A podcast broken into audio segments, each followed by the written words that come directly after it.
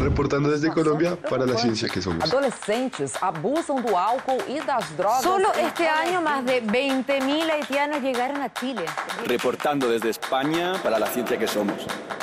La Dirección General de Divulgación de la Ciencia de la UNAM, el Instituto Latinoamericano de la Comunicación Educativa y Radio UNAM presentan La Ciencia que Somos, Iberoamérica al aire. Iberoamérica al aire. Días a todos los amables oyentes en esta mañana de su radio Intiray. Allí ya chukali ya chuwal ya kasi kichis. Kaya kos kolak tapika ya tata kawalak takuda pe u yari marni kuda wa kikura panay kuna. Kuna ka allí take guaira kuna chay muka kay Puerto Rico nación manta pacha. Pai kuna mi calle 13. Y las patas vemos taquita pomanchis. Take sutik mi Latinoamérica. Uyari kusunchis. Cancunapa.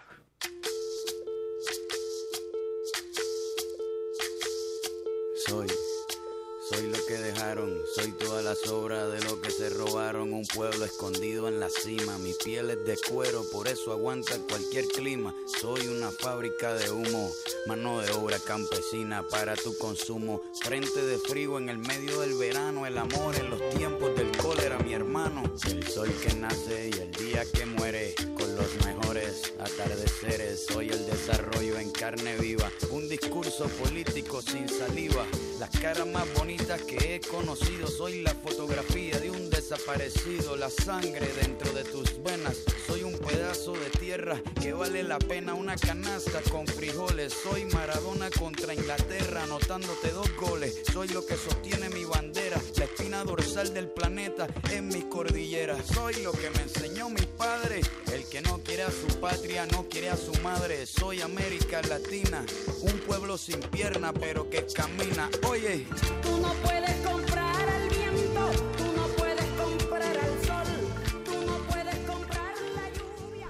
Estamos muy contentos de iniciar esta nueva emisión de la ciencia que somos, escuchando a una grandotota, bueno, a dos grandes. Hay dos grandes, calle 13 también, muy famoso. Por supuesto, calle 13 y Totó la Momposina, esta mujer eh, que ahora está también un poco en el, en el ojo del huracán por algunos comentarios que hizo sobre el reggaetón, para aquellos que no les gusta el reggaetón, o para aquellos que les gusta el reggaetón más bien, eh, eh, no les habrá gustado mucho el comentario de Totó la Momposina, pero bueno, es una mujer de 77 años de Bolívar, Colombia, y bueno, pues no necesita gran presentación, su música, su ritmo, su rescate sobre todo de la música es fundamental. Vamos a escuchar un poquito más en este, en este día en el que arrancamos la ciencia que somos y con lo cual también enviamos un saludo muy fuerte, muy cariñoso a todas las emisoras de Colombia que nos sintonizan o que retransmiten la ciencia que somos.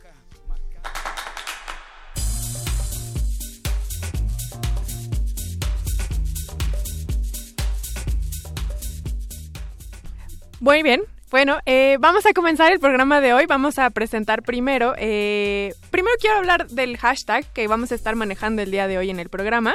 Eh, el hashtag que nos pueden escribir en las redes sociales es existe el cambio climático por. Queremos que en este hashtag eh, nos cuenten todas las experiencias que han tenido, cómo ustedes han experimentado este cambio climático. Yo les puedo contar, por ejemplo, que hemos estado viviendo estos días muy fríos. Parece que el invierno se nos está adelantando aquí en la Ciudad de México, pero también hemos vivido unos calores tremendos en el verano, unas tormentas muy fuertes que han causado inundaciones muy fuertes aquí en la Ciudad de México. Eso por nuestra parte desde aquí, pero queremos que ustedes nos digan desde el lugar en el que nos están escuchando cómo están experimentando este cambio climático y cuáles son las causas que ustedes lo atribuyen. Entonces, hashtag existe el cambio climático por... En nuestras redes sociales, acuérdense en Facebook que estamos como la ciencia que somos y en Twitter que estamos como arroba ciencia que somos.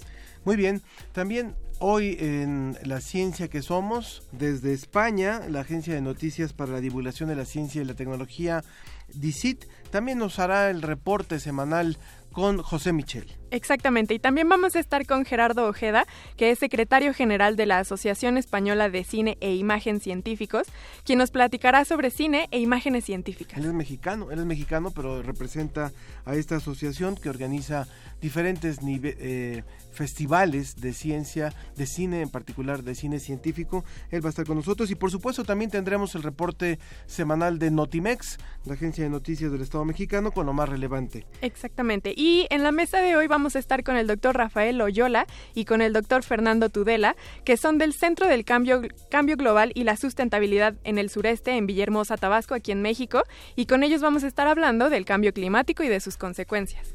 Y bueno, pues eh, esto es fundamental porque en, en, nuestro país ha iniciado ya un ejercicio que se llama la Agenda Ciudadana de Ciencia y Tecnología y es el primer país de Iberoamérica que hace esta nueva consulta ciudadana, por lo cual es fundamental que, eh, que usted eh, pueda en, enterarse de todo lo que tenemos con la agenda ciudadana y que también pueda participar emitiendo su voto. Vamos a hablar por eso del tema de cambio climático en nuestra mesa del día de hoy. Y finalmente nos vamos a enlazar a Costa Rica con la doctora Margot Mena, quien nos va a platicar sobre la narrativa en el reportaje de ciencia.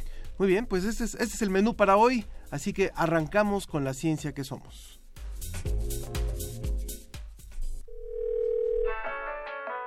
Queremos escuchar tu voz. Márcanos a los teléfonos 5536 8989 o 5536 4339. La ciencia que somos. Iberoamérica al aire. Reporte desde España. Agencia Iberoamericana para la Difusión de la Ciencia. Visit.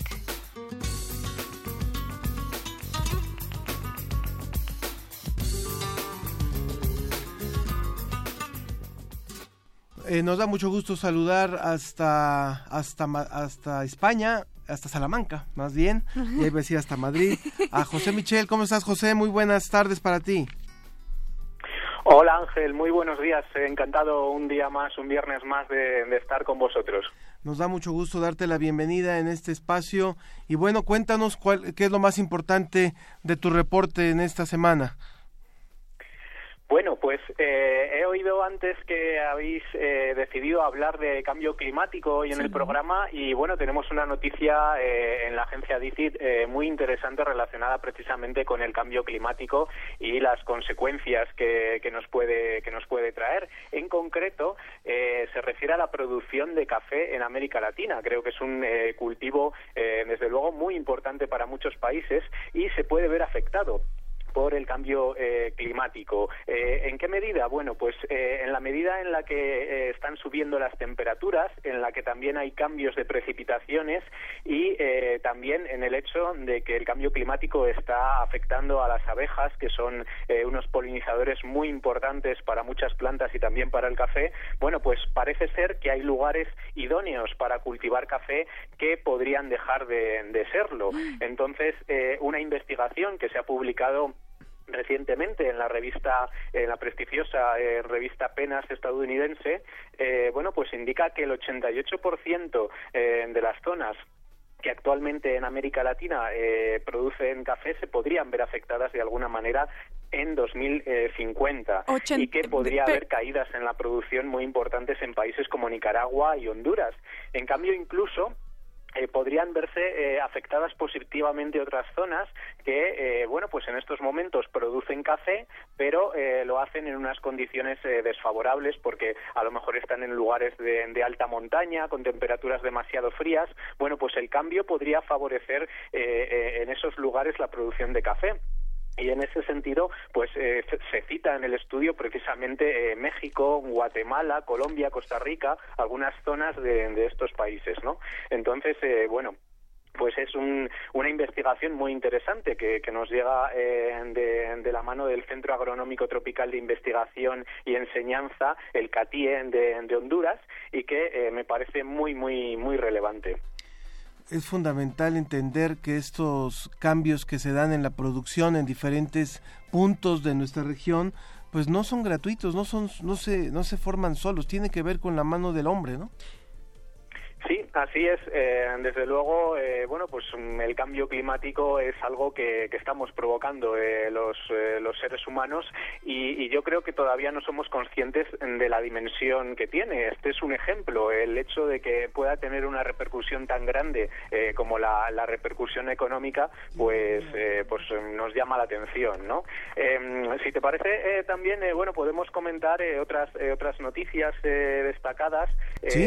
que tenemos en en, en Dicit. Por ejemplo, una eh, que nos llega de Argentina es, eh, me ha parecido bastante curiosa porque han descubierto eh, fósiles eh, de un pez desconocido que tiene 240 millones de años eh, y pertenecería, bueno, pues a una época en la que los continentes todavía ni siquiera estaban eh, formados Como tal como eh, aparecen hoy, hoy en día, ¿no? Eh, estaríamos hablando del supercontinente Gondwana y eh, bueno que agruparía pues lo que es eh, América del Sur, África, eh, Australia estarían agrupadas en aquella época para que nos demos cuenta de que del tiempo que, hace. Y, bueno resulta que eh, se trata de un nuevo género y una nueva especie fósil que nunca había sido hallado y que se ha encontrado ahora en Mendoza en, en Argentina. Una noticia bueno pues muy curiosa que además eh, puede cambiar algunas ideas sobre la evolución que teníamos hasta este momento de esta eh, rama de,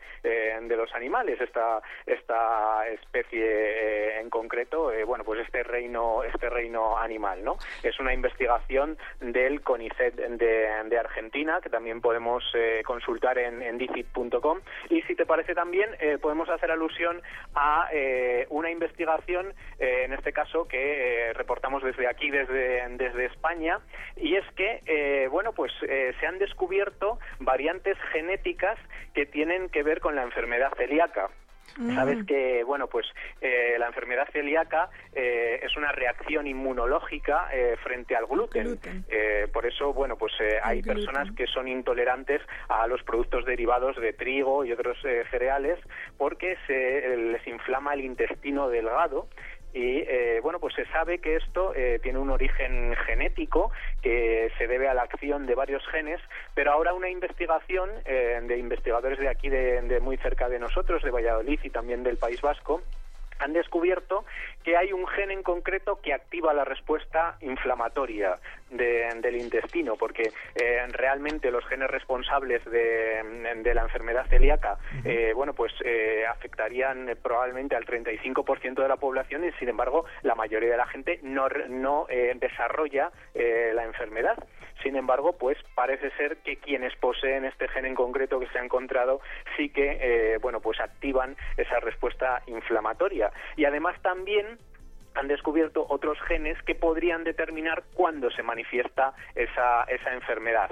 Si se manifiesta en eh, una edad eh, más adulta o si se manifiesta cuando la persona eh, es todavía un niño, ¿no? Entonces, eh, bueno, pues son claves eh, para saber más sobre la celiaquía, que eh, es una enfermedad todavía bastante, bastante desconocida. José, y sin duda la combinación de estos estudios genéticos con los ambientales, por ejemplo, estoy pensando con la microbiota, harían de este algo muy muy rico, muy enriquecedor saber cómo es que funcionan nuestros intestinos. Te agradecemos Claro, mucho. precisamente Sí, sí, perdón. Sí, eh, te decía, eh, te decía que precisamente una de las cosas que eh, dicen eh, los, los investigadores en este reportaje eh, que tenemos en DICIT es que es muy importante tener en cuenta tanto los, eh, los aspectos genéticos como los ambientales que pueden ayudar a desarrollar la, la enfermedad, ¿no? Pues te agradezco muchísimo, José. José Pichel, de la agencia DICIT. Recuérdanos dicit.com para quienes quieran consultar. Un abrazo hasta allá, hasta, hasta España, y gracias por esta colaboración. Gracias a vosotros, Ángel. Eh, un abrazo. Adiós. Muy bien, pues eh, agradecemos esto a esta colaboración a DICIT y vamos rápidamente a escuchar eh, de qué se trata el día de hoy. Yo no sabía hasta, hasta ahora que lo hemos consultado que hay un día determinado a la reducción de los desastres. Y mire que estamos muy cercanos y con mucha flor, a flor de piel con este tema, porque finalmente los desastres se construyen, no son producto de sociales. construcción humana finalmente, y hoy se está conmemorando el Día Mundial, el Día Internacional para la, para la reducción de los desastres. Vamos a esto. Memorias de la ciencia. Efemérides. 13 de octubre, Día Internacional para la Reducción de los Desastres.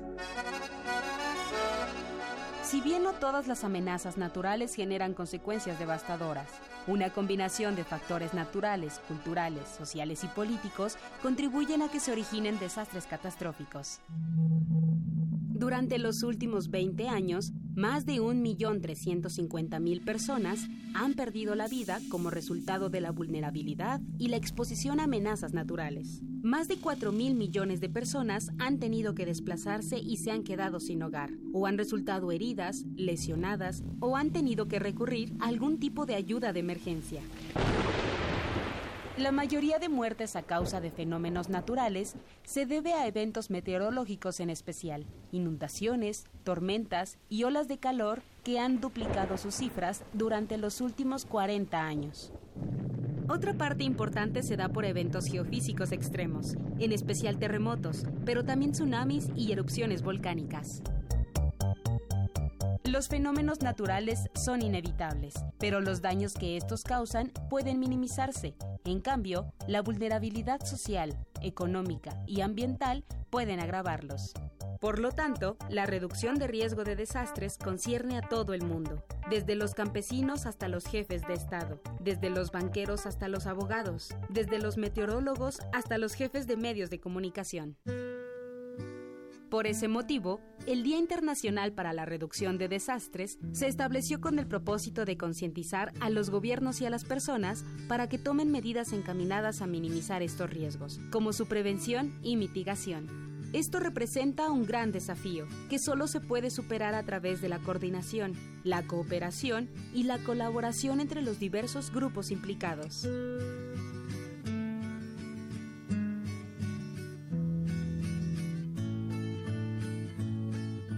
La ciencia que somos. Iberoamérica al aire.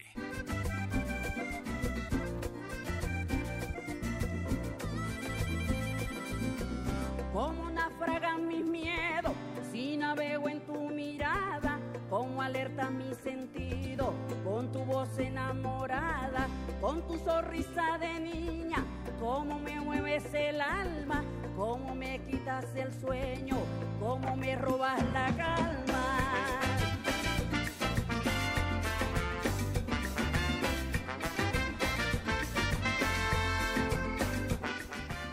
Estamos escuchando a Totola Momposina, una mujer que tuvo que, que migrar de, su original Bolivia, Bolívar, Colombia, y, trasladarse hacia la capital debido al conflicto de violencia que, que vivió en- cuando era niña. Y así aprovechamos también para saludar a nuestros hermanos colombianos, a quienes nos están transmitiendo en directo a través de Radio Universidad de Pamplona, allá en Colombia, también quienes retransmiten en sus propios horarios Unisucre de la Universidad de, de Sucre, A Unisabana en Radio Colombia, a Radio Onda Digital en Medellín, la Universidad de Rosario con sede en Bogotá, Colombia, la Universidad de Maizales en Colombia, Radio UCP, emisora virtual de la Universidad Católica de Pereira, también Colombia. Y así a lo largo del, del programa iremos enviando nuestros saludos, por supuesto, también a nuestros compañeros mexicanos, también de otras radiodifusoras que están haciendo eco de este espacio La Ciencia que Somos, a través de Radio Universidad, por supuesto, de las frecuencias de Radio UNAM. Y bueno, es, es un gusto por eso eh, darle la bienvenida también a nuestro invitado. Vamos a la entrevista.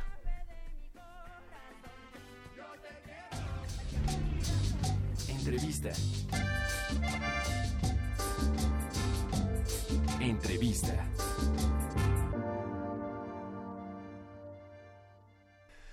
Gerardo Ojeda, ¿cómo estás? ¿Cómo te va? ¿Qué tal? ¿Cómo están ustedes? Nos da mucho gusto doblemente darte la bienvenida hoy. No, y a mí más, sobre todo compartir con esa audiencia, tal como he escuchado, de ah, hermanos colombianos a través de radiodifusoras universitarias que nos siguen Exacto. y seguramente esas audiencias tan interesantes que deben de estar en toda América Latina. y que van a ir creciendo, van a ir creciendo. También hay por ahí algunas emisoras argentinas que ya están transmitiendo este espacio. Y bueno, te, te quiero agradecer doblemente. Gerardo Ojeda es secretario general de la ACESIC, que es la Asociación Española de Cine e Imagen Científicos, pero también es el responsable de la parte de educación, de, de formación en el ILCE, que es el, el Instituto Latinoamericano de Comunicación Educativa.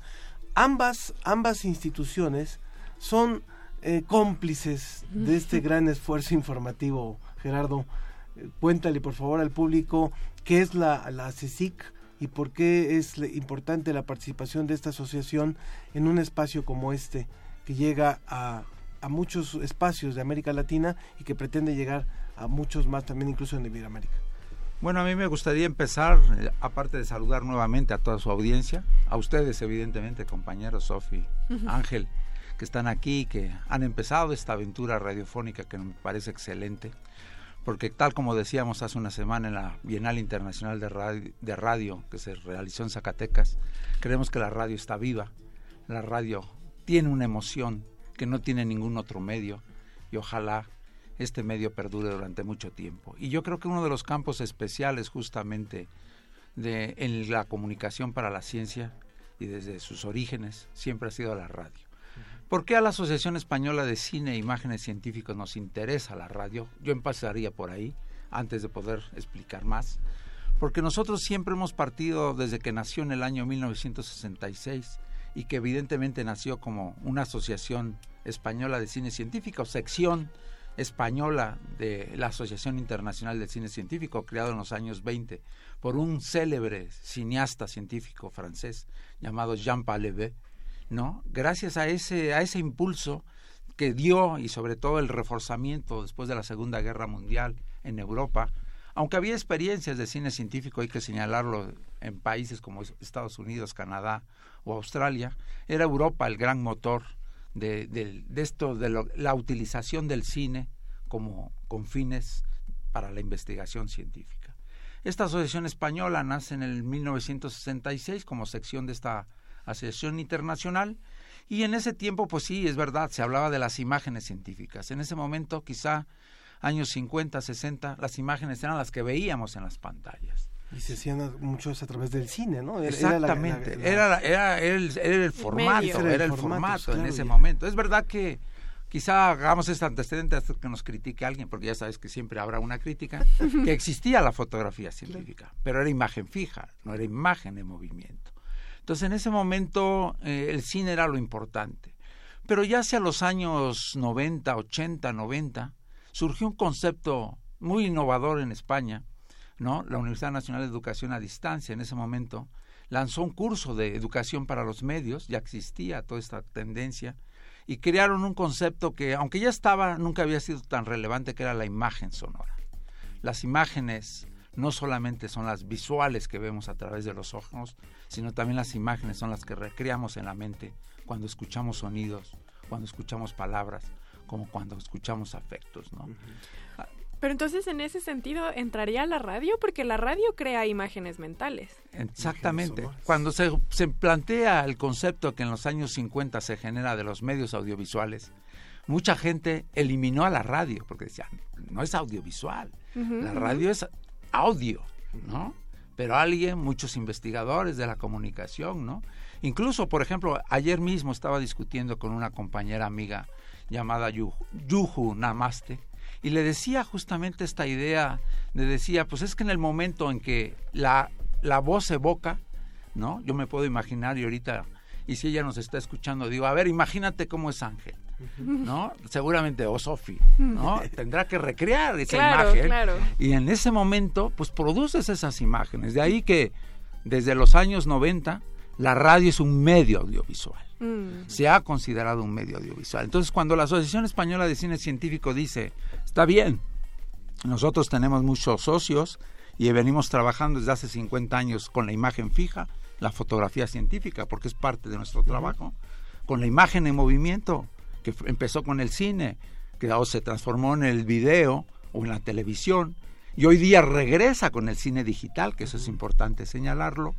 Dijimos siempre, preguntamos, todos los que hemos venido trabajando en la CECIC, en esta asociación española, que decimos ahora que es española no porque sea de España, sino porque el lenguaje es en español. Pero estamos en crisis, Sofi, porque los brasileños y portugueses nos dicen, ¿Y nosotros, está qué? Entonces estamos en esa especie de limbo sobre lo que es lo iberoamericano. Quitar, quizá nuestros socios todavía, la gran mayoría que son españoles, se resisten a que les quitemos el español para incluir el portugués también.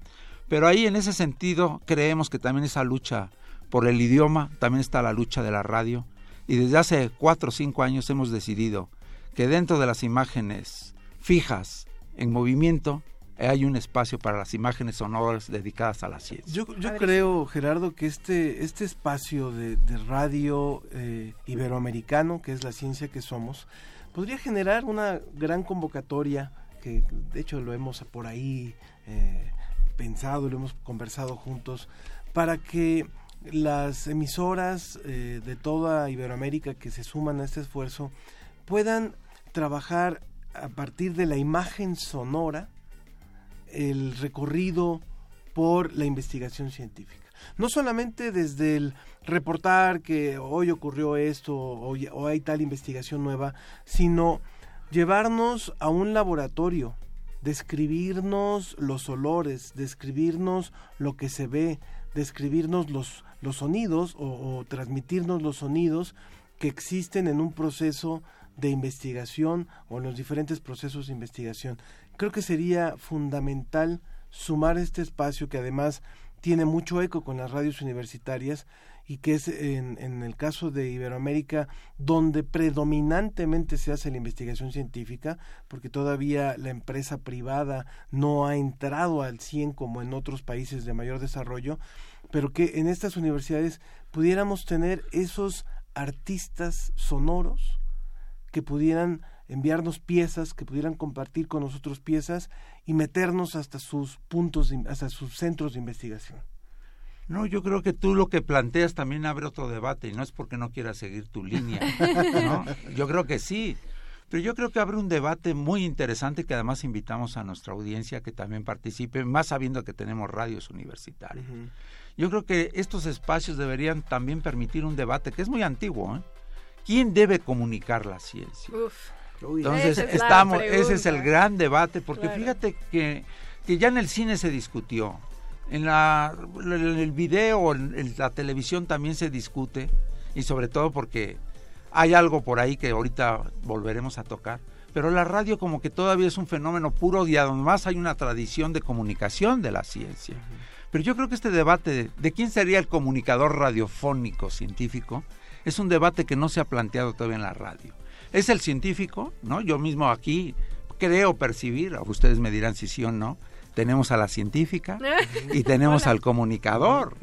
Entonces hay como esa especie de simbiosis. Claro. Pero yo creo que las experiencias y las radiodifusoras universitarias que por obligación institucional tienen de extender el conocimiento y toda universidad trabaja por un conocimiento científico, yo les hago a las universidades esta misma pregunta. ¿Quién debería ser el responsable de la comunicación? Sus egresados de las carreras de ciencias de la comunicación a los cuales no formamos para la comunicación de la ciencia, o sus investigadores científicos, los cuales son sensibles al tema, se autoforman como comunicadores, pero que tampoco les hemos ofrecido esa formación, y perdón el comercial, y es ahí donde entra el ILCE, claro, el Instituto claro, Latinoamericano de la Comunicación. Pero, pero, te, voy a decir, te voy a decir algo que, que, a mí me parece interesantísimo en, en la pregunta que tú haces. Eh, nosotros en México, para el público que nos está escuchando fuera del país, tuvimos a un pionero que murió realmente hace muy poco, que fue uno de los que originaron el, el, entonces Centro Universitario de Comunicación de la Ciencia, incluso desde antes, como un programa, y que después derivó en la Dirección General de Divulgación de la Ciencia, que es Luis Estrada, el doctor Luis Estrada. Bueno, Luis Estrada tuvo la respuesta más, eh, me parece, más inteligente Acertada. y más salomónica a esta pregunta que tú haces. ¿Quién debe de comunicar la ciencia? Y su respuesta era quien lo sepa hacer bien, quien lo pueda hacer bien.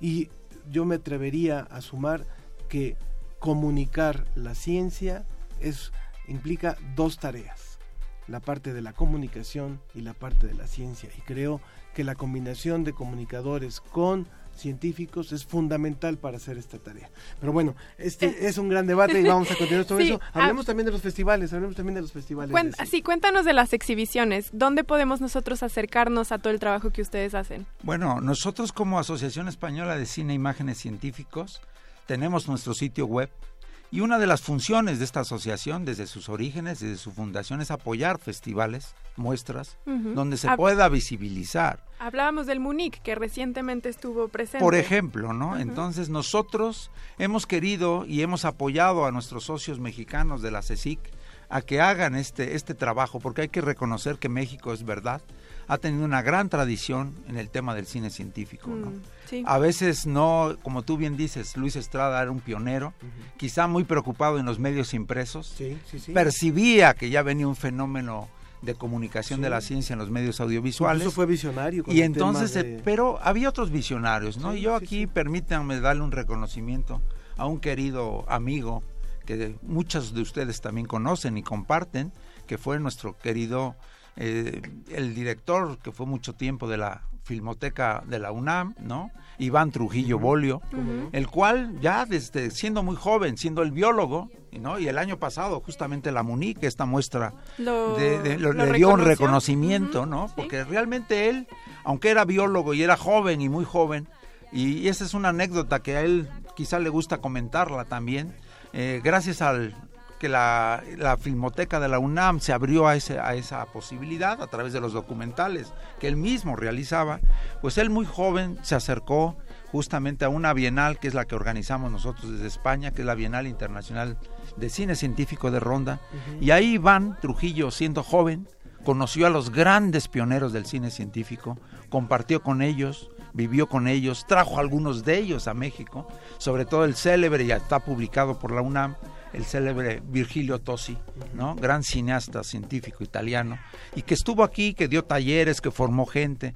Y gracias a eso yo creo que la MUNIC, segunda muestra MUNIC que se presenta este año, que se ha presentado ya en el Centro Cultural Universitario hace un mes y medio sí. y que ahorita anda recorriendo el país y seguirá recorriendo el país, ¿no? De hecho, creo que va a estar en el Cervantino. va a estar en el Cervantino, pero también tenemos esta información que en el mes de octubre y noviembre estará en la Fundación Alumnos 47, en el Cineclub Cicalco, en el Cineclub Cul- Culhuacán, Campamentos Unidos, Tesosomoc del Politécnico Nacional, es decir, está en la Ciudad de México, México esta muestra, una muestra que además es muy significativa y, y permítanme, ya sé que no tenemos tiempo, pero sí queremos señalar justamente que llevamos dos muestras, y les digo llevamos porque yo no me siento partícipe de con mis compañeros, a los cuales seguramente nos estarán escuchando, Alejandro y Roxana, que son los impulsores de esta iniciativa, de que en dos años y en poco tiempo hemos conjuntado una muestra casi de más de 200 videos, ¿no? Que eso nos da un, un poco el perfil de que a pesar de que no se conozca los medios audiovisuales para la ciencia, esto nos demuestra que televisoras, productores independientes, y lo hemos visto en las presentaciones que se han hecho de estas MUNIC, y es lo que más nos encanta y con eso quisiera terminar, la mayoría son jóvenes y la mayoría mujeres jóvenes. Y eso nos daba una dimensión de que la comunicación de la ciencia ojalá se transfiera a otras manos y los que ya somos con una cierta Sí, edad, sí, sí, los no que- te incluyo, No, no, ¿verdad no, Ángel? que ya- ¿No? Pero, por ya, ejemplo, para que también le vayamos evocando, Exacto. ¿no? La juventud de Sofía al lado de Ángel nos permite justamente decir que vienen nuevas generaciones de comunicadores de la ciencia y eso en las muestras, las MUNIC, ojalá la gente pueda ir y vea esa obra fresca de gente joven que está apostando y está buscando sobre todo modas- nuevas modas de expresión para la comunicación de la ciencia. Sí. Yo, yo comentaba con Gerardo fuera del aire que tu- tuvimos a través del Instituto Nacional de Medicina Genómica la oportunidad de participar por segunda ocasión en este festival. Y yo tuve la oportunidad del día de la presentación ver otros trabajos y yo quedé impactada porque como dices, tenemos esta idea de que eh, hay pocos espacios o hay pocos trabajos, pero una vez que uno tiene la oportunidad de darse cuenta de que no es así, yo recuerdo perfectamente uno que vi sobre el colibrí, el trabajo que hacía la Universidad de Guadalajara estudiando a los colibríes, rastreando sus trayectorias, conociendo su hábitat. Yo quedé impresionada de la belleza del documental. Eran 20 minutos hablando sobre los colibríes mexicanos y la relación que tenían con los incendios forestales. Quedé impactada, quedé emocionada del trabajo que estaba yo viendo. Entonces, estos esfuerzos que ustedes hacen de transmitir conocimiento científico a través de imágenes es invaluable.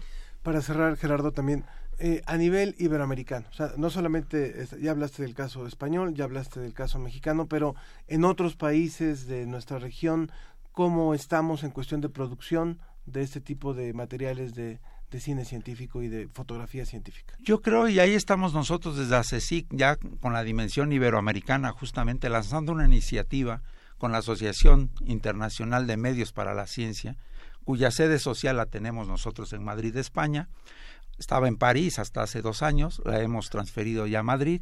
Estamos lanzando esa iniciativa justamente de que en América Latina, en Iberoamérica, ya quitando España y Portugal, pero en América Latina, en los 19 países de América Latina, hay una tradición quizá no conocida.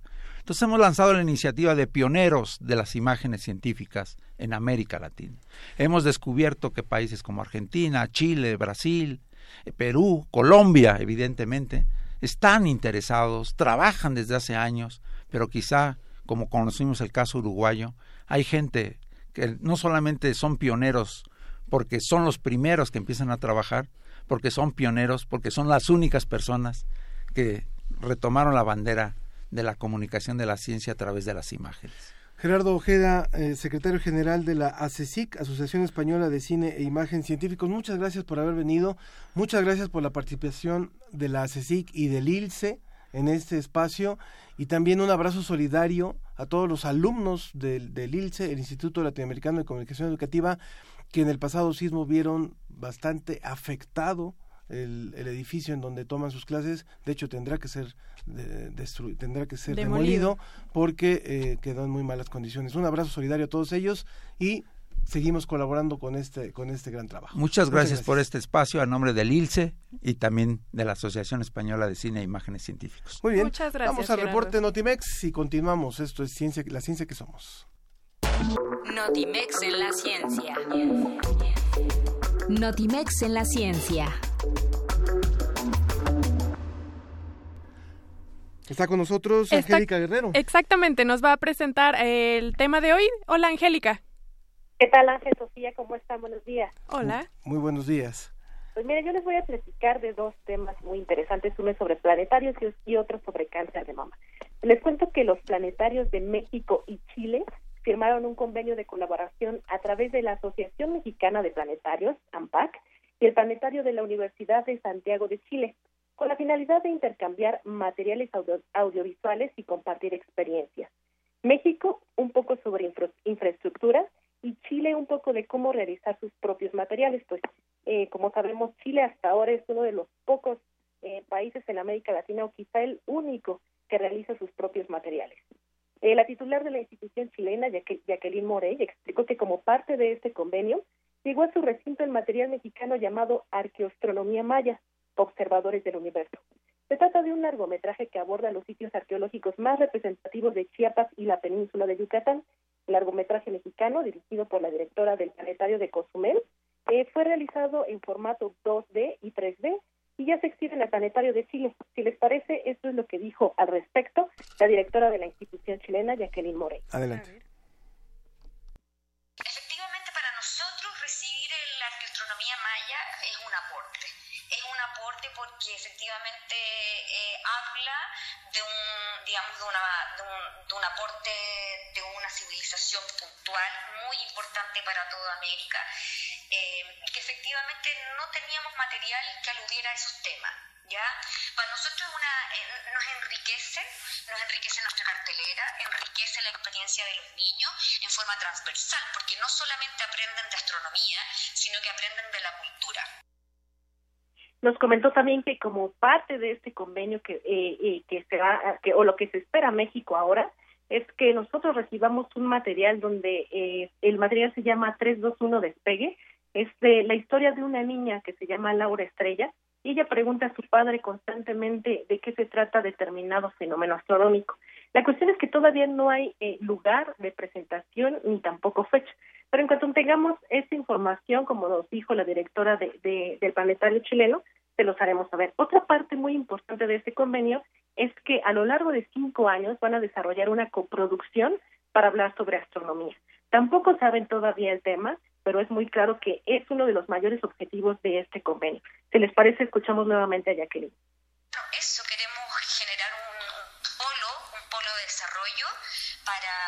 Puede ser para Latinoamérica, Hispanoamérica o para el mundo entero, porque efectivamente tenemos claro que muchas veces cuando se habla de las cosmovisiones americanas, de los pueblos eh, latinoamericanos, andinos, mayas, eh, los europeos o los estadounidenses eh, no lo hablan con propiedad. ¿ya? Entonces también este, esta, este convenio surge de la necesidad de ser nosotros, nosotros, nosotros quienes hablemos y expliquemos nuestros relatos bueno, y también les voy a platicar rápidamente sobre, como ustedes bien sabrán, Ángel Sofía, este mes es el mes contra el cáncer de mama. Bueno, el cáncer de mama es la, eh, la causa de mortalidad eh, más frecuente en la mujer en el mundo. En América Latina, por lo menos, eh, causa 150 mil casos eh, de muerte anuales. Los países más afectados en la región son Argentina, seguido de Uruguay y Guyana. En México se estima que una de cada diez mujeres arriba de 40 años tiene cáncer de mama. Y bueno, no sé si ustedes recuerden que desde hace poco más de un año se habla mucho de este Brasil inteligente que iba a detectar el cáncer de mama. Eh, les cuento rápidamente, el proyecto fue desarrollado por un joven, un joven de tan solo 18 años del TEC de Monterrey, y que hablaba de este prototipo, prototipo de cómo lo iba a presentar. Bueno, pues ayer fue precisamente la presentación ya oficial, salió a la venta este, este prototipo para detectar cáncer de mama, pero les voy a, platicar también eh, de, de qué se trata.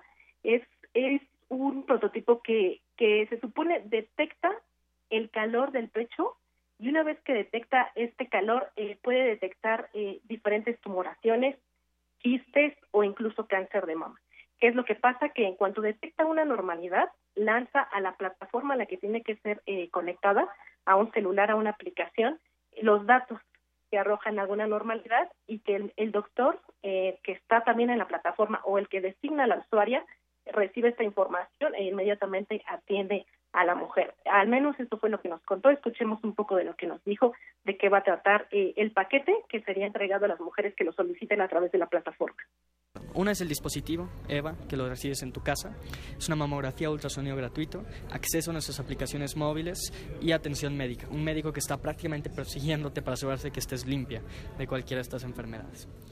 El prototipo, les cuento rápido, va a costar 120 dólares, es decir, 2 mil pesos mexicanos, pero no nada más aquí en México. En los próximos años ya se planea también para algunos países de Europa, América Latina y así escuchemos rápidamente en qué países se planea primero. España, Colombia, China, Estados Unidos son muy distintos. Son países en donde estamos haciendo pruebas clínicas. En México estamos ya, ya pasamos por el proceso clínico.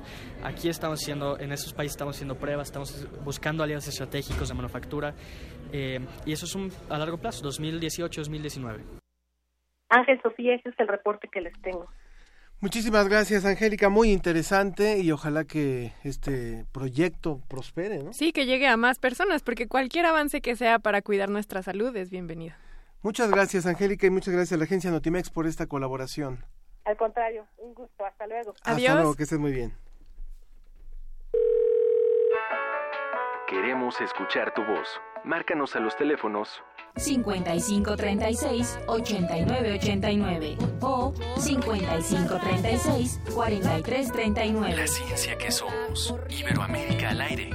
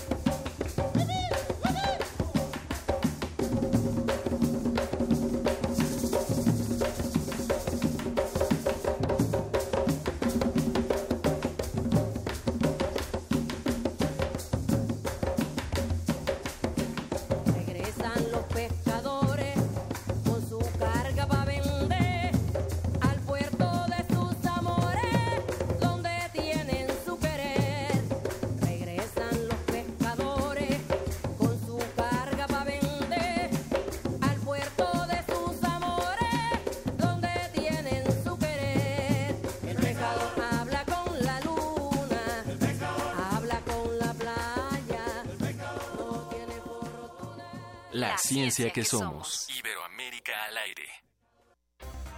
Agenda Ciudadana en Iberoamérica. Agenda Ciudadana en Iberoamérica. Nuestra región, nuestro futuro. Agenda Ciudadana en Iberoamérica. Es necesario que cambies tu teléfono cada año. Uses tu automóvil diariamente y enciendas la luz durante el día. La producción de artículos de consumo, la generación de energía y la deforestación emiten toneladas de contaminantes a la atmósfera, como los gases de efecto invernadero, también conocidos como HEI. Estos gases retienen la radiación solar en la atmósfera e incrementan la temperatura de nuestro planeta, lo que ocasiona el cambio climático global. Si la temperatura del planeta aumenta 3 grados centígrados, desaparecerán los corales del Caribe, se derretirán los glaciares andinos de las zonas tropicales y la selva amazónica se transformará en una sabana. Esto pone en riesgo la supervivencia de todas las especies que habitamos en la Tierra. Iberoamérica es responsable del 12% de las emisiones contaminantes del planeta. Sin embargo, los gay no tienen nacionalidad ni reconocen fronteras. Enfrentar este problema requiere que todos, ciudadanos y naciones, aprovechemos los conocimientos que nos aportan la ciencia, la tecnología y la innovación. Para reducir los efectos del cambio climático, se debe considerar mitigación, disminuir las emisiones de gases de efecto invernadero, adaptación, procurar el bienestar de las poblaciones humanas en equilibrio con el medio ambiente, desarrollo sostenible, implementar un nuevo modelo de desarrollo económico y social que no comprometa la vida en nuestro planeta. Toma tu lugar en este desafío. Agenda Ciudadana en Iberoamérica.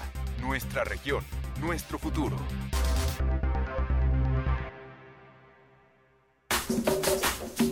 Sobre la mesa.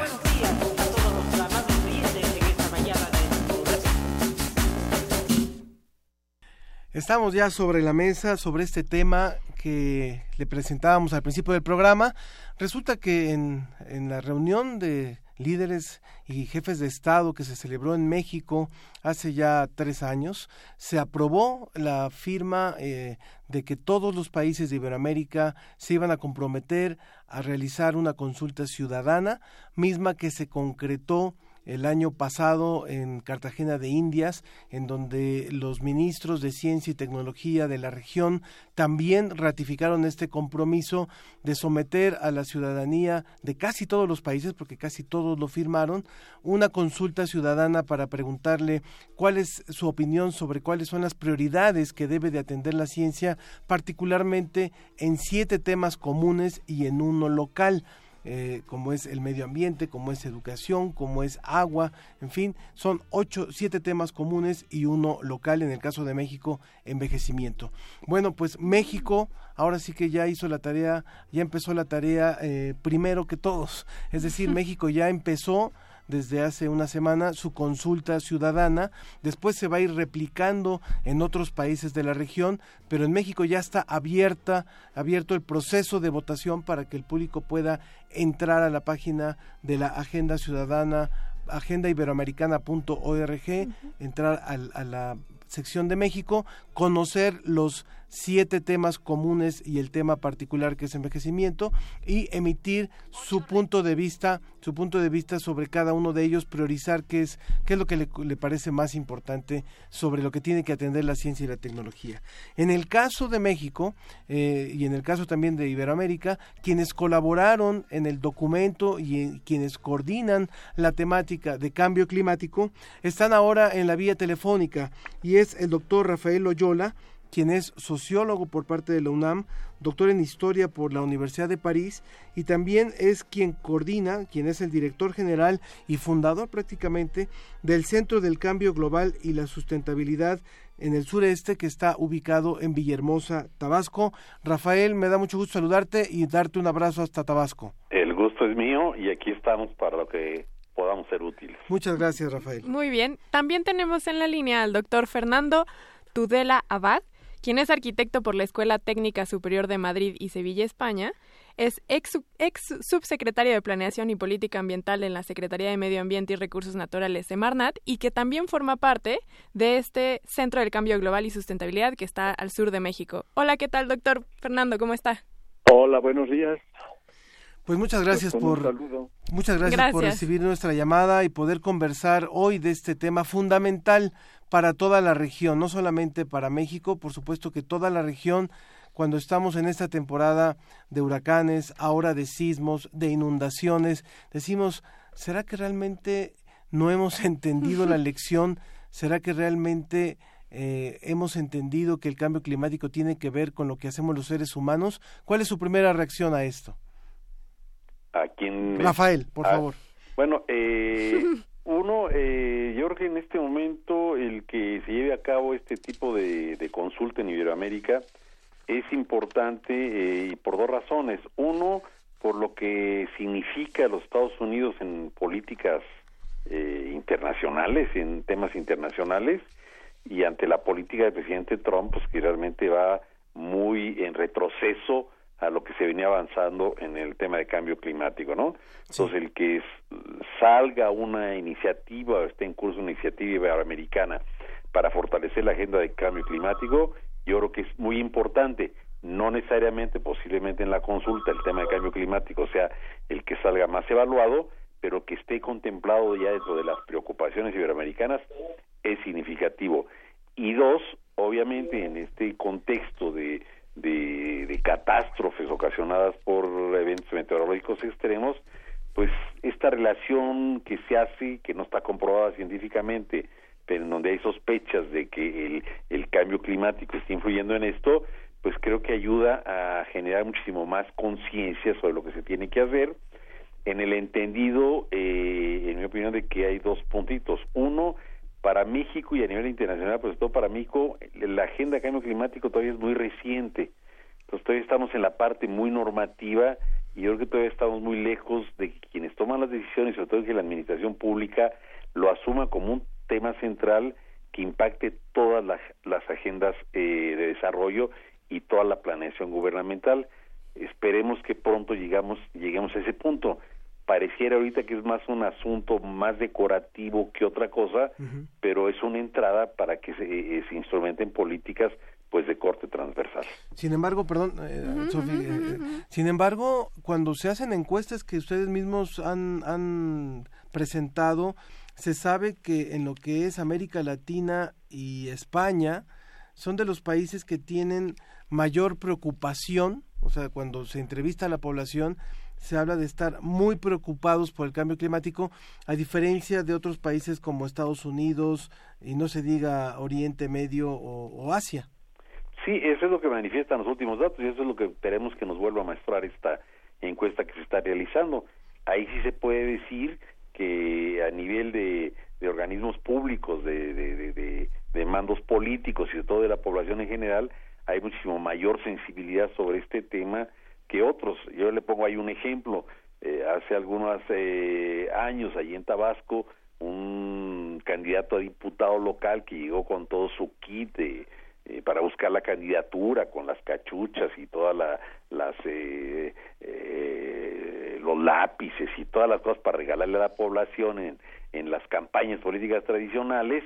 De repente uno de los pescadores, porque era un medio de pescadores, le preguntó que bueno pues que qué opinaba él del cambio climático y el pobre candidato a diputado no pudo no supo qué responder y le dijo a su ayudante oye por favor anote ese tema que hay que ver a ver cómo lo abordamos A ver. ese es como un ejemplo de que la población en general y sectores que uno pensaría que están muy lejanos de estas discusiones pues ya están muchísimo más enterados porque están resintiendo justamente los efectos del cambio climático. Ya no hay que les explicar cómo han cambiado las estaciones, ya no hay que les explicar cómo están eh, está lloviendo eh, de manera torrencial, ya no hay que explicarles cómo es que está la, la, erosión en el mar, ya no hay que explicarles cómo está cambiando la, la, la pesca en la región, lo están resintiendo todo el tiempo y eso pues favorece para que se tomen acciones muchísimo más eh, ambiciosas y lo que a, a, mí sí me preocuparía, yo creo que a la, quienes nos movemos en este tipo de temas ambientales y en el tema de cambio climático, lo que nos preocupa es que pues como que el sector público a veces no está a la altura del reto ni a la altura de las expectativas de la población.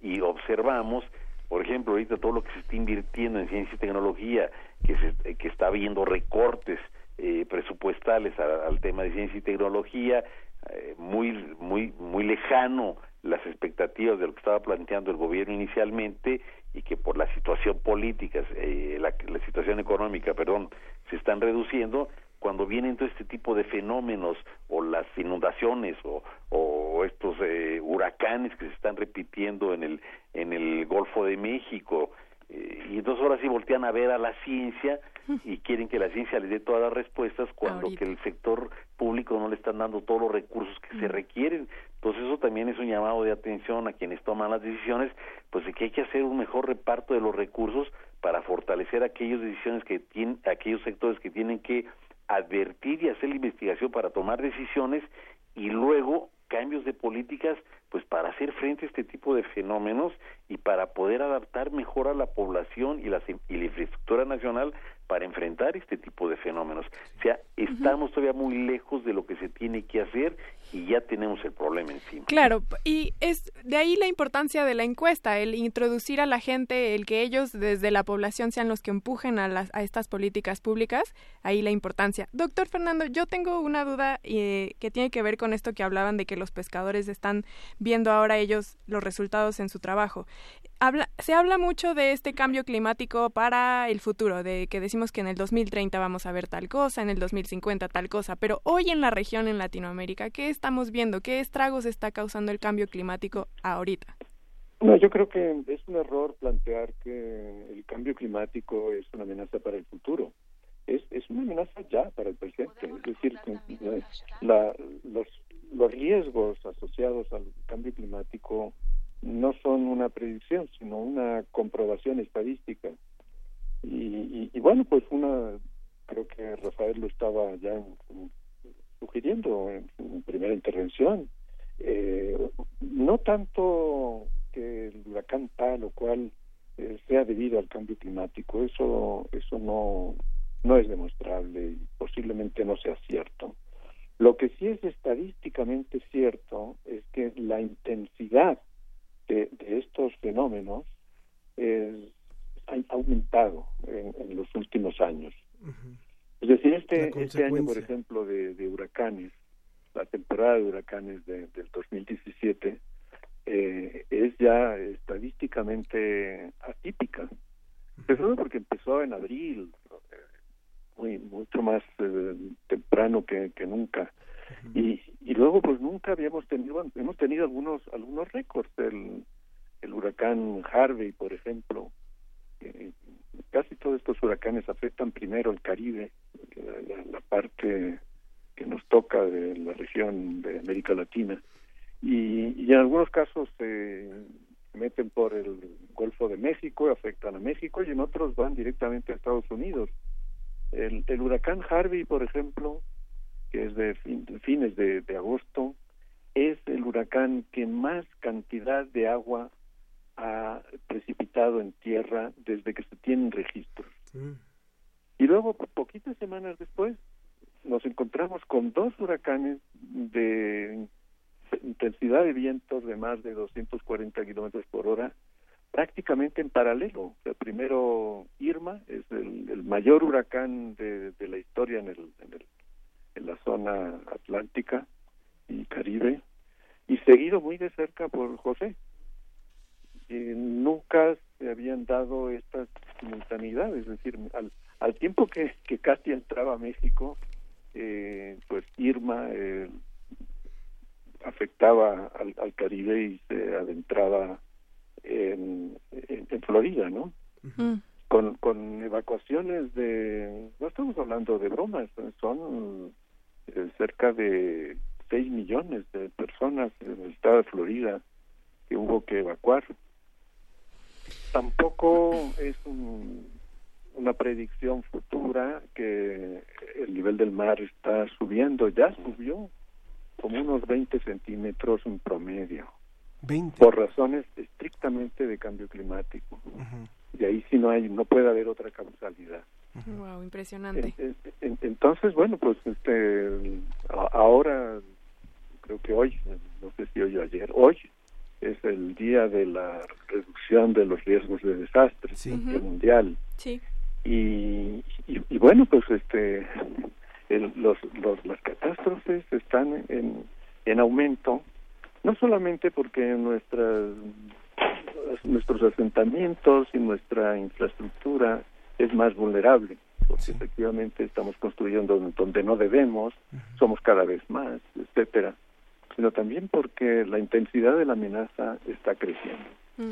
Y como lo planteaba Rafael, eh, vivimos en un, contino- un continente que, que expresa los dos extremos. Por un lado, en Estados Unidos, de América, la, la opinión pública es la menos sensible al tema del cambio climático de todas las encuestas que han venido haciendo en los últimos años.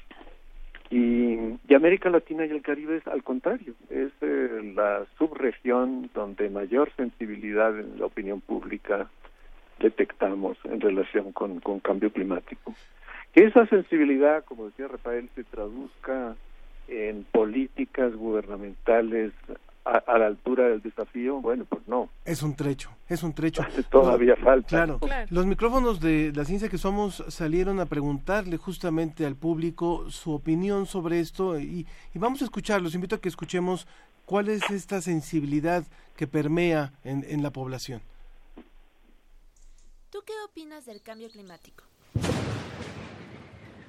Bueno, es algo que nos está afectando mucho y no queremos darnos cuenta. Y bueno, nosotros como ciudadanos tenemos también la responsabilidad porque nos quejamos, pero no actuamos. Estamos viviendo muchas de, de las consecuencias que, que conlleva esto. Ya es como inundaciones, cambios de clima. Ah, yo pienso que muchas veces culpamos como a los corporativos de que son los primeros en dañar el planeta, pero nunca nos ponemos a pensar que pequeñas acciones dañan también nuestro hogar. Creo que estamos yendo por un buen lugar. Hay una tendencia de pensar en verde. Hemos dejado todo a nuestros gobernantes sin darnos cuenta que todos de alguna manera estamos afectando a, a que este problema aumente. Eh, creo que todos solo llegamos a un punto de criticar, pero no de actuar. Para la ciencia que somos, María José Ramírez. A veces eh, ese es el último punto que, que queda bastante en, en, en, la duda de la población. Se habla de las grandes medidas gubernamentales y digo, si hablamos de la región, sabemos lo que está pasando, por ejemplo, en el Amazonas, sabemos lo que está pasando en muchos bosques y selvas que están siendo sometidos a procesos de deforestación o la hidroelectricidad en la estructura energética de la región como una, con una fuerte presencia pero esas no son decisiones que estén en el ciudadano común, están mucho más en, en, las entes de gobierno.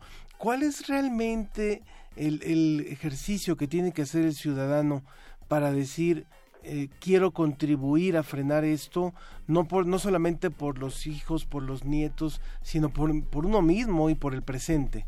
Rafael. Bueno, eh, yo, yo pondría el, el acento en esta cuestión el tema del cambio climático es un tema de civilización, de modelo civilizatorio. Y el modelo civilizatorio falta, pasa por modelos de consumo, por modelos culturales. Entonces tenemos que hacer un cambio de modelo de consumo, un cambio de modelo de desarrollo, un cambio en nuestros modelos culturales. Si esto no lo hacemos, no vamos a poder resolver el problema. Y esto pasa por políticas públicas, por cambio de políticas públicas, y pasa también por cambios en los hábitos de, la, de las gentes. O sea, por ejemplo, ¿por qué tengo que estrenar un carro todos los años o cada tres años? ¿Por qué tengo que asumir que el carro es un, un símbolo de estatus? ¿Por qué tengo que cambiar la computadora cada dos años? ¿O por qué hacen los empresarios computadoras que a los tres años o útiles o los teléfonos celulares que al, a los dos años ya no sirven porque salieron otros o sea, estamos en una, en una sociedad donde está consumiendo recursos y recursos y recursos y que eso es parte parte del problema. Y uno mismo, ¿por qué se engancha y por qué cae en eso, no? Eso es. Entonces, ahí hay un problema en donde, si nos preguntamos, bueno, ¿yo qué tengo que hacer para cambiar esto? lo cual es fundamental para, para, para, para, para empezar a resolver el problema. Pero lo otro que es fundamental es que quienes toman las decisiones y quienes tienen en las manos la posibilidad de hacer los grandes cambios, pues los tienen que hacer. Por ejemplo, un, un ejemplo, ahorita aquí en este país, en donde la corrupción media por todos lados, uno escucha lo que los gobernadores que están perseguidos o exgobernadores que están en la cárcel se llevaron de dinero. El otro día estaba yo escuchando del de, de, Tamaulipas que se había llevado un terreno con el cual se había beneficiado por mil y tantos millones de pesos y, y, hace poco estaba yo en un homenaje al doctor Drucker donde ellos hablaban de que el primer PET que se metió a México con dificultad consiguieron los 100 millones de pesos para poderlo comprar. Entonces, e, esas son las disparidades que hay. Da coraje. O sea, este país tiene recursos, pero los recursos están yendo a donde no se tienen que ir. Entonces ahí sí tenemos que empezar por políticas públicas más atinadas, mejor dirigidas, y por una administración pública cuidadosa que evite la fuga de recursos y de recursos que se requieren para atender los problemas reales del país, para atender los impactos del cambio climático, para hacer los cambios en los modelos de desarrollo y para invertir, en este caso, en ciencia y tecnología, para enfrentar el tema, sea con el conocimiento o sea con nuevas tecnologías que nos permitan enfrentar el problema. Por eso llegamos a lo mismo estamos frente a un problema de, de modelo civilizatorio y ahí nos tendríamos que enfocar. Yo, yo le quiero repetir al público la página de la Agenda Iberoamericana, es agendaiberoamericana.org, ahí pueden ingresar, pueden entrar a la sección México, van a encontrar el, el, reto de cambio climático dentro de estos ocho, ocho temas, ocho retos que se han planteado, que se plantean en esta agenda iberoamericana y van a encontrar un documento bastante extenso, unas 27 páginas, pero muy bien, muy bien documentado sobre lo que está pasando en toda la región, no solamente en México, sino en toda la región en materia de cambio climático. Víctor Manuel Rimsa Guzmán que nos llama de Netzahualcoyotl nos dice pareciera que nos siguen envolviendo en la politización del cambio climático. En México la globalización nos tiene en ese sueño. Exactamente. Bueno, ya para terminar la participación de la mesa, eh, quisiera preguntarles en este sentido, ¿cuál es la labor que ustedes han desempeñado en el Centro del Cambio Global y la Sustentabilidad? Fernando. A ver, Fernando. Bueno, solo el lo podría contestar mejor que yo Rafael, pero quien quiera estoy involucrado es el también en la actividad. Hay hay un, un tema que son, son dos frentes lo que hay que cubrir eh, y, hay que cubrirlo pues eh, no solo con, con acciones de gobierno eh, a, todos los niveles, federación, estados, municipios, sino también con una intervención decidida de el, mundo empresarial y es decir, el sector privado y la ciudadanía en general, la sociedad civil. Todos tenemos que poner nuestro granito de arena porque el, el tema nos va a, desbordar, ya nos está desbordando. Este es el, el gran desafío global del siglo XXI y, y, requiere pues una nueva revolución industrial, un cambio de modelo civilizatorio. Eh, nosotros allí en el, en el centro del cambio global, la sustentabilidad en sureste, pues eh, emprendemos varias investigaciones. Una de ellas tiene que ver con eh, la adaptación al cambio climático. ¿De los organismos? efectivamente, miren, eh, para, para enfrentar el cambio climático hay de dos sopas. Mitigar, mitigar quiere decir emitir menos gases de efecto invernadero, ir a la raíz del problema, el problema se genera porque la humanidad está emitiendo eh, demasiados gases de efecto invernadero a través de combustiones, a través de la de, la destrucción de la vegetación natural. recordemos todos que cuando vemos vegetación, árboles, etcétera, la mitad de la masa de lo que vemos es carbono. Si no está fijada en esa planta que tenemos ahí delante, eh, hasta a veces en nuestro patio, eh, esta, es la mitad de, ese, de esa masa el carbono que se iría a la atmósfera a perjudicar el clima y agravar el cambio climático. Entonces, eh, por un lado está la mitigación y por otro está la adaptación. El cambio climático desgraciadamente ya llegó para quedarse, tenemos efectos ya medibles la concentración de dióxido de carbono, el principal gas de efecto invernadero, está aumentando, se está midiendo todos los días. Eh, sabemos que está aumentando dos, dos y medio partes por millón al, al, año. Y, estamos llegando muy pronto a un punto de, no retorno. Es decir, si no empezamos a, a, bajar drásticamente estas emisiones a partir de 2020, muy difícil será que limitemos el aumento de la temperatura promedio planetaria a los dos grados que acordamos en, desde Cancún hasta el Acuerdo de París del 2015. Voy a dar, voy a dar un Entonces adaptarnos pues es inevitable, ¿no? Necesitamos adaptarnos. Y, eso implica pues revisar las infraestructuras, los los procesos productivos, cómo convivir con un clima mucho más cálido de lo que la humanidad ha conocido nunca. Exacto. Y pues eso implica pues, transformaciones muy de fondo. Y, por ejemplo, el proyecto que se está desarrollando en el centro para es un proyecto sobre la cuenca del Usumacinta que involucra en parte a Guatemala también. Eh, pues se está centrando mucho en la adaptación a nivel de cuenca. Pues muchísimas gracias, eh, doctores Fernando oh, Tudela Abad y Rafael Loyola Díaz, ambos del Centro del Cambio Global y la Sustentabilidad en el Sureste. Hay mucho que trabajar en esta zona. En la región somos alrededor de 650 millones de habitantes y representamos el 10 12% más o menos de las emisiones que se generan y además México y Brasil son representamos la mitad. Así que parte importante responsabilidad tenemos en nuestro país. Vamos a despedir esta mesa y, les agradecemos muchísimo esta participación. Gracias, Solamente por la escuchando y gracias por ayudarnos a sensibilizar sobre este tema y por compartir nuestras preocupaciones. Muchas gracias. Un abrazo para ambos. Gracias. Hasta luego. Hasta luego.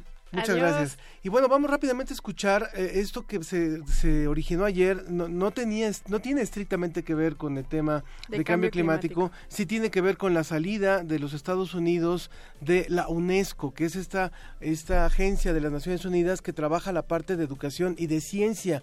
De ahí la gravedad de esta declaratoria. No es la primera vez que Estados Unidos sale de la UNESCO. Vamos a escuchar el reporte de Naciones Unidas. La directora general de la UNESCO, Irina Bokova, lamentó profundamente el anuncio de que Estados Unidos se retira de la Organización de las Naciones Unidas para la Educación, la Ciencia y la Cultura. La decisión fue notificada este jueves por el secretario de Estado de los Estados Unidos, Rex Tillerson, a través de un comunicado enviado a la UNESCO. Bokova destacó los numerosos objetivos comunes compartidos por la UNESCO y los Estados Unidos de América, especialmente en un momento en que los conflictos continúan destruyendo las sociedades de todo el mundo. Aunque la nación norteamericana decidió suspender el pago de sus contribuciones al organismo de la ONU en 2011, Bokova destacó que desde ese año aumentó la colaboración entre ese país y la UNESCO y jamás había sido tan significativa. Hemos trabajado juntos para proteger el patrimonio cultural de la humanidad frente a los ataques terroristas y para prevenir el extremismo violento a través de la educación y la alfabetización, destacó Bokova.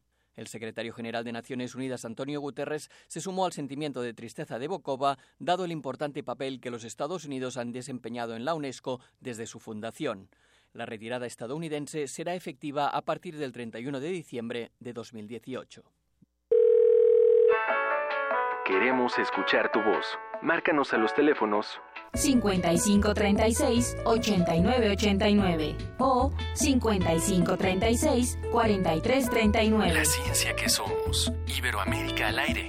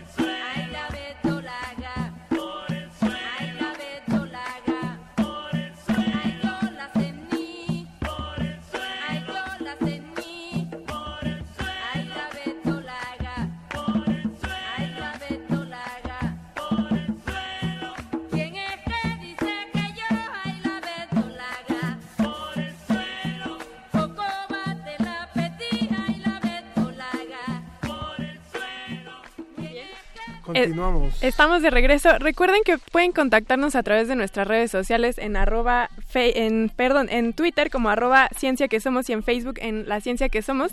También acuérdense que estamos con el hashtag existe el cambio climático por. Vamos a seguir en las redes sociales y aprovechando Quiero también eh, enviar saludo a las otras emisoras que nos faltó saludar, ya que estamos escuchando a Totola Momposina, bueno, pues hay más estaciones colombianas, Univalle Estéreo de la Red de Radios Universitarias de Colombia.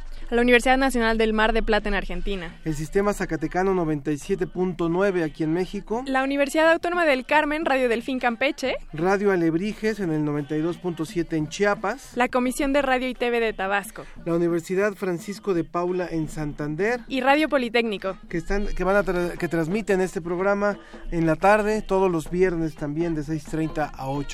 Y bueno, eh, tenemos algunas llamadas de nuestro público. Sí, antes de pasar a la siguiente sección vamos a leer estas eh, llamadas. Rodrigo Mash, de la del Valle, nos dice que es la primera vez que nos escucha, padrísimo, y nos manda felicitaciones, dice que es fan de la ciencia. Muchas gracias. Nancy Pichardo de Tecamachalco, ¿sabemos si el gobierno federal pondrá en el IMSS o en el ISTE este brasier del que hablamos, este brasier que puede detectar el cáncer de mama. Quiero decir que eh, se dijo en la nota justamente que todavía es un prototipo, que pronto se espera tenerlo ya a la venta y que obviamente nosotros se lo vamos a informar aquí. De cualquier forma, estén por favor al pendiente porque es la misma pregunta que nos hacen. Sí, exacto. Oscar Martínez de Azcapotzalco también nos pregunta por el brasier, nos dice que dónde se va a poder adquirir y si solamente va a ser un servicio privado, tendremos que darle seguimiento al tema. Y aprovecho un autogol porque dice que le gusta mi voz. Gracias, ah, Oscar. te paso el teléfono, Oscar. De Jacqueline también Casta dice en Coyoacán, es la primera vez que los escucho, muy interesante. ¿Cómo se llama la chica bióloga del programa? Bueno, Sofía, Sofía Flores, chavos, muy bien. Eh, y finalmente Mario Mora, que nos dice en Twitter, eh, nos manda saludos a todo el, el, gran equipo que estamos aquí. Muchas gracias, pues vámonos, vámonos conectados en Iberoamérica.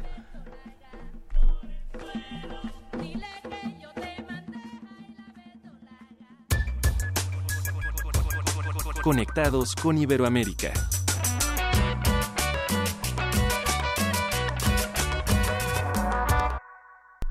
Pues ahora nos vamos hasta Costa Rica, en donde la doctora Margot Mena, eh, quien es eh, responsable de académica de la carrera de Relaciones Públicas e investigadora del Centro de Investigación en Comunicación y que ha trabajado también, por supuesto, en el tema de la comunicación de la ciencia.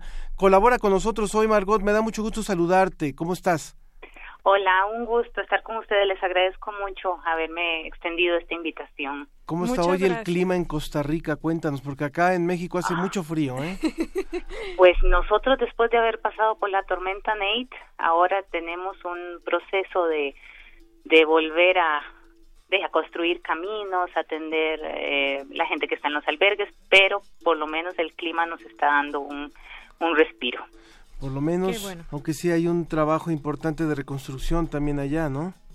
Exactamente, sí. Y lo que a veces duele el corazón es que son la mayoría personas pobres, agricultores, mm. eh, donde están comunidades todavía incomunicadas, pero bueno, nos estamos moviendo un poco como pasó con México después del, del terremoto, la solidaridad de las personas y este el, apoyo del, del gobierno hacia estas familias. De hecho, debo de decirle al público que Margot, que es costarricense, estaba en México el hace terremoto. unos días, el 19 de septiembre estabas en Puebla ya, ¿no?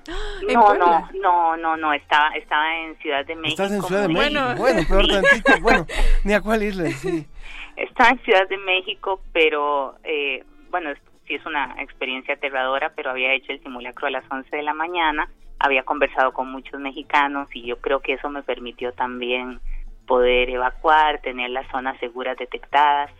Eh, así que un, poco era preocupándome más por lo que veía en las noticias que, que por mi experiencia personal, porque no eh, realmente fue solo como el susto del movimiento en el caso mío. Y justo estabas en México para participar en un seminario iberoamericano de periodismo que organiza CONACID y que se iba a realizar en Puebla y que tuvo que suspenderse. Mm. Exacto, exacto. He de agradecer muchísimo el apoyo de, de CONACID eh, a todos los ponentes extranjeros.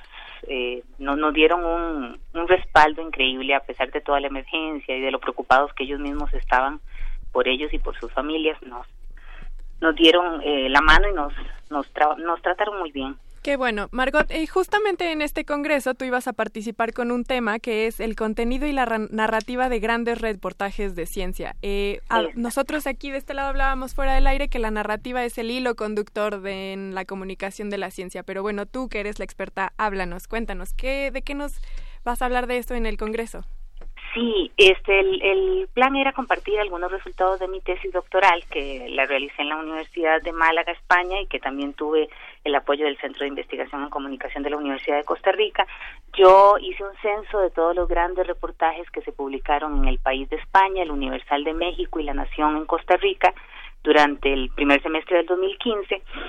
Y a partir de este análisis, que tiene muchísimas eh, categorías, eh, empecé a establecer cuáles eran los posibles eh, focos de innovar dentro del periodismo científico, cómo se estaban contando las historias, un poco pasar de lo informativo a lo interpretativo, no considerar un poco más adjetivos, anécdotas, figuras literarias, recuerdos, semblanzas dentro del periodismo científico y esta comparación eh, es el centro de esta investigación que realicé.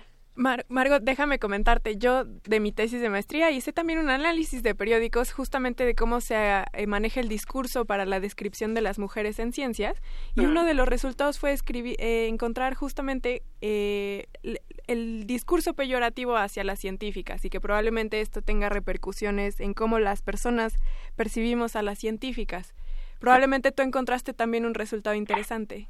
Sí, exactamente. Yo uno de los de los focos, por supuesto, era considerar la presencia de voceras expertas y la otra era de actores sociales eh, femeninas, ¿verdad? Cuánto el texto está abierto no solo a expertas, sino a personas que sean beneficiarias o testigos eh, de, los procesos dentro de, dentro de la ciencia. Mm.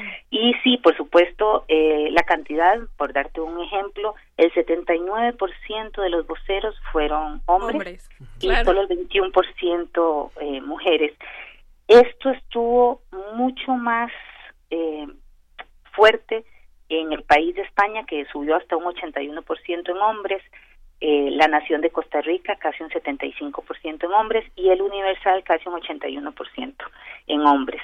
Pero también cambiaba la forma, los apelativos, cómo, se presenta. Claro. Exacto, cómo se presenta, cuántas veces se dice investigador o investigadora, cuántas son especialistas, cuántos son directoras.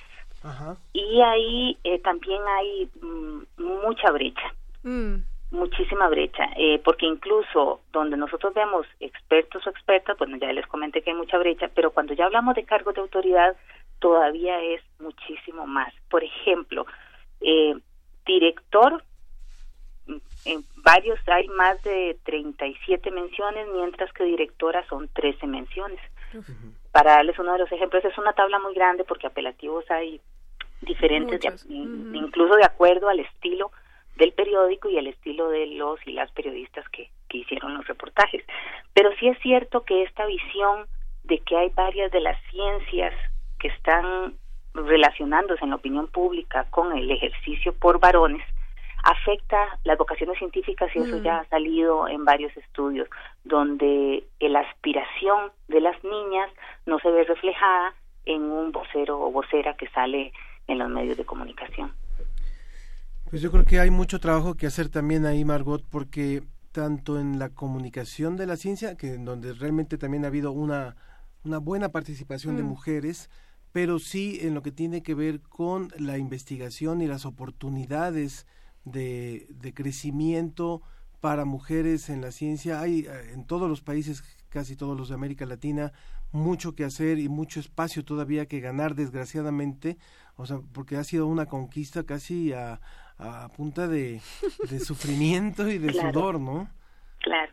Y hay una línea, eh, hay una línea editorial y hay una toma de conciencia de cómo podemos balancear estas fuentes, igual de cómo podemos balancear, por ejemplo, el contenido asociado a matemática en mm. comparación con el contenido que se le da a las ciencias ambientales. Que también eh, son ramas de la ciencia que están influenciadas por el género. Exactamente incluso si no lo separamos por género, eh, vemos, mm, por ejemplo, poca extensión dedicada a tecnología. Y en tecnología vemos, por ejemplo, que está dedicado a un nuevo teléfono, a un nuevo software, a un nuevo app, pero no a la ciencia que hay detrás y al uso y a los beneficios. Este, entonces también en la parte de innovación, la parte social está un poco menos presente en la redacción de las noticias. Entonces vamos viendo algunas pequeñas, eh, digamos, puntos de mejora donde el periodismo científico podría innovar y mejorar el balance de género, el balance de los campos disciplinares que se están cubriendo y cómo asociar, por ejemplo, lo que les decía, matemática o nanotecnología a una historia más amarrada a la vida de, del público. Mm. Margot Mena, muchísimas gracias por esta colaboración desde Costa Rica, desde la, desde la carrera de Relaciones Públicas y del Centro de Investigación en Comunicación de la Universidad Estatal a Distancia de Costa Rica. Muchísimas gracias por esta colaboración y esperemos tenerte muy, muy frecuentemente con nosotros. Muchísimas gracias, más bien a ustedes. Para nosotros en, en Centroamérica y el Caribe nos parece que eh, México es un aliado eh, natural. Yo por muchos años he encontrado en, en la UNAM e incluso en el Somedicit y varias otras instituciones mexicanas, el CONACYT mismo, aliados estratégicos para poder eh, llevar adelante esta pasión que creo que nos une, que es la parte de la comunicación de la, de la ciencia. Claro, que, sí. Un abrazo grande, Margot. Igualmente. Que estés bien, Margot. Gracias. Hasta, luego. Gracias. Adiós. Y bueno, rápidamente antes de irnos, tenemos alguna una precisión. Una precisión, ah, ya nos, eh, nos dan el dato exacto del tema del brasier que puede ayudar a detectar cáncer de mama. Nos dicen la precisión de que el brasier sí es un prototipo en otros países, pero que en México ya está a la venta y hay una plataforma en internet, eh, le voy a decir eh, eh, cómo, cómo, lo tiene que buscar, es Eva, como el nombre de mujer, Eva, mm, y Bra, de Brasier, con B mayúscula, B, bra.mx, evabra.mx, ahí puede encontrarlo, si se vende, se vende en 120 dólares y solamente en este año se, se podrán vender 5 mil unidades. Otra, otra información rapidísimo para quienes estén interesados en profundizar en, en, el, en la reflexión de ciencia sobre lo que ocurrió el 19 de septiembre. Bueno, pues el próximo, y disculpen que haga el anuncio para quienes no están en la Ciudad de México, pero el próximo eh, 19 de octubre, es decir, el jueves de la próxima semana, un mes después. tendremos justamente a, a un mes la mesa Más Ciencia, Menos Desastres en el, en el Teatro del Museo Universum pero todo mundo lo puede seguir a través de livestream livestream.com ciencia UNAM diagonal ciencia desastres. Va a participar la coordinadora la jefa del Servicio Sismológico Nacional la doctora Shioli Pérez Campos también la maestra Hideko Tanamachi y Emilio Álvarez y Casa el maestro Emilio Álvarez y Casa. Entonces los invitamos a que asistan a la una de la tarde el próximo jueves 19 de octubre Gabriel Grande a través de, Twitter dice interesante programa, mejor cada vez y Sofía muy simpática. No, hombre, hoy Sofía rompe corazones. Nos tenemos que ir. Vamos a agradecer a todos en la producción. Eh, estuvo Susana Trejo y Janet Silva. En la musicalización tuvimos a Ricardo Pacheco, en las redes sociales María José Ramírez, asistentes de producción Edwin Ramos y Miguel Alvarado. Y en la operación técnica, mi querido José de Jesús Silva, que me da mucho gusto volverte a ver después de muchos años. Y en la producción general, Claudio Gesto. Bueno, esperemos no haber olvidado a nadie. Muchas gracias. Nos esperamos la próxima semana para seguir haciendo juntos la, ciencia, que, somos. Muchas, gracias. Muchas gracias. Adiós.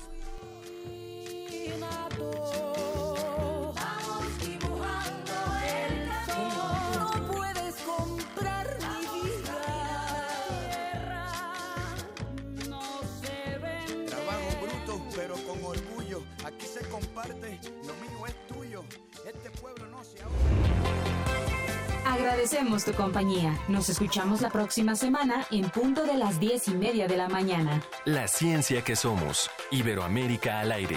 Una producción de la Dirección General de Divulgación de la Ciencia de la UNAM, el Instituto Latinoamericano de la Comunicación Educativa y Radio UNAM.